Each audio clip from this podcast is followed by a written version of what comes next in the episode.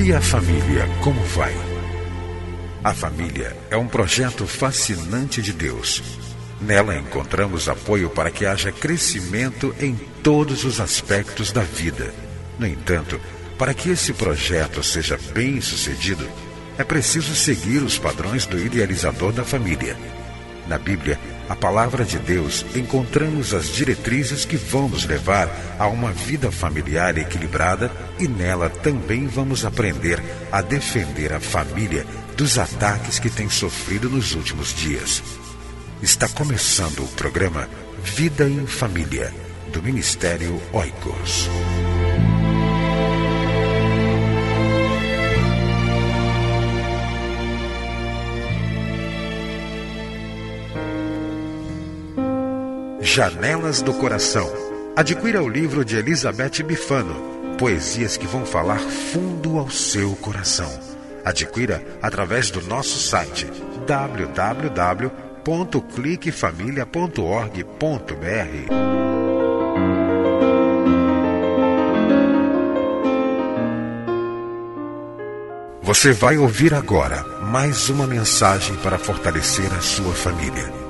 Participe do Ministério Oicos. Seja um doador ou leve a sua igreja a ser parceira.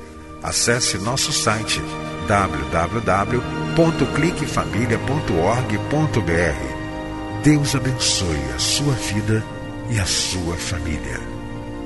Muito bom estar com você mais uma vez através do programa Vida em Família, um programa do Ministério Oicos, Ministério Cristão de Apoio à Família. Para nos conhecer melhor, acesse nosso site www.cliquefamilia.org.br. Repetindo, www.cliquefamilia.org.br. Temos estudado ao longo dos últimos programas sobre o tema Como construir um casamento à prova de divórcio. Abordamos vários assuntos importantes para a construção de um casamento feliz, para a construção de um casamento estável. Queremos abordar hoje sobre um tema que é muito importante para você construir um casamento forte. Construindo um casamento forte, com certeza o seu casamento será mais resistente ao divórcio. O divórcio, segundo a palavra de Deus, não é agradável aos olhos do próprio Deus. Divórcio não faz bem à pessoa, divórcio não faz bem à família, divórcio não faz bem à sociedade. Mas como construir então um casamento à prova de divórcio? Hoje quero falar sobre a importância do perdão. Se você quer construir um casamento à prova de divórcio, é preciso que você cultive diariamente um espírito de perdão no seu relacionamento conjugal. Por que nós devemos perdoar? Em primeiro lugar, devemos perdoar sempre o nosso cônjuge, porque Deus nos perdoa. Deus está sempre pronto a perdoar as nossas falhas e também os nossos pecados. Mas eu quero falar sobre algumas coisas interessantes a respeito do perdão. E me aproprio aqui do pensamento do escritor Ray Pitchard, no seu livro Poder Terapêutico do Perdão, publicado pela editora Mundo Cristão. Falando sobre a importância do perdão, curando a dor imerecida, ele fala sobre alguns pensamentos muito interessantes. Em primeiro lugar, quando você perdoa alguém, especialmente quando você perdoa o seu cônjuge, não significa aprovar o que uma pessoa fez. Outra verdade, não significa fingir que o mal nunca foi feito não significa inventar desculpas para o mau comportamento de outros. Não significa justificar o mal para que o pecado se torne de algum modo menos pecaminoso. Perdoar também não significa fazer vistas grossas para o abuso. Perdoar não significa negar a tentativa de outros de feri-lo repentinamente também não significa permitir que pisem em você. Perdoar não significa se recusar a dar queixa quando o ato foi criminoso. Perdoar não significa esquecer o mal que foi feito. Também não significa fingir que você nunca se magoou. Perdoar também não significa que você deve restaurar o relacionamento ao que era. O autor também diz que perdoar não significa que você deve voltar a ser amigo daquela pessoa. Ele diz também que não significa que deve haver reconciliação total, como se nada tivesse acontecido. Também não significa que você precisa dizer à pessoa que a perdoou. E por último, o autor diz que perdoar não significa de todas as consequências negativas do pecado são anuladas. Dentre essas afirmações, eu quero destacar uma ou duas afirmações e como nós podemos aplicá-las ao casamento. Em primeiro lugar, ele diz que não significa aprovar o que uma pessoa fez. Você, por exemplo, pode perdoar o seu cônjuge pelo adultério. De maneira nenhuma você está aprovando o que o seu cônjuge fez. Outra coisa que nós devemos destacar em relação ao perdão, que ele faz menção nessa lista de sobre a questão do perdão, ele diz que não significa esquecer o mal que foi feito. Veja bem, quando você perdoa o seu cônjuge, você não vai esquecer o mal que esse cônjuge fez a você. Por exemplo, se uma pessoa, se um cônjuge chega em casa, seu marido, a sua esposa, chega em casa, lhe diz algo que feriu profundamente o seu coração, ou vamos colocar aqui a prática, por exemplo, de um adultério como isso traz uma ferida ao coração do cônjuge traído. Quando você perdoa o seu cônjuge, de maneira nenhuma vai significar que você vai esquecer o mal que foi feito.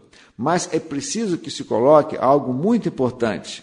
Quando você perdoa, você está dizendo o seguinte: olha, esse feito que trouxe tanto mal ao meu coração, à minha alma, à minha existência, a partir de agora, ele não terá nenhum efeito sobre o nosso relacionamento. Então, quando você perdoa, você está dizendo: o que você fez não tem mais nenhum efeito negativo sobre o nosso relacionamento. Embora você vai sempre se lembrar do que é, foi feito em relação a você. Seria mais ou menos como uma cicatriz. Por exemplo, você tem uma cicatriz no seu corpo. Você se lembra perfeitamente em que circunstâncias aquela cicatriz foi adquirida por você. Talvez seja um acidente, talvez seja um corte profundo numa das partes do corpo. Então você tratou da cicatriz, você tratou da ferida, aquela cicatriz ficou, não, não há mais ferida, não há mais nenhuma infecção, mas ali está uma cicatriz. É a mesma coisa em relação ao perdão. Quando você perdoa, você se lembra, assim como você, ao olhar para uma cicatriz, você se lembra de como adquiriu aquela cicatriz. Mas aquilo já não tem mais nenhum efeito sobre o seu corpo. Não, ali não há mais bactéria, ali não há mais ferida, ali não traz nenhuma representação negativa para a sua saúde. A mesma coisa em relação ao perdão. Quando você perdoa o seu cônjuge, você está dizendo: eu posso me lembrar da dor, da ferida, mas esse fato já não tem mais nenhum significado, nenhuma importância sobre o nosso relacionamento. Então, perdoar é de Deus. Deus está sempre nos perdoando. Outra coisa interessante que eu quero colocar para você: perdoar sempre. Jesus diz que devemos perdoar 70 vezes 7. Isso não quer dizer um número fechado, mas ele está dizendo o seguinte: você deve perdoar sempre, porque Deus está sempre nos perdoando. E por último, é muito interessante que se diga o seguinte: perdoar faz bem à alma, faz bem ao organismo, faz bem à saúde.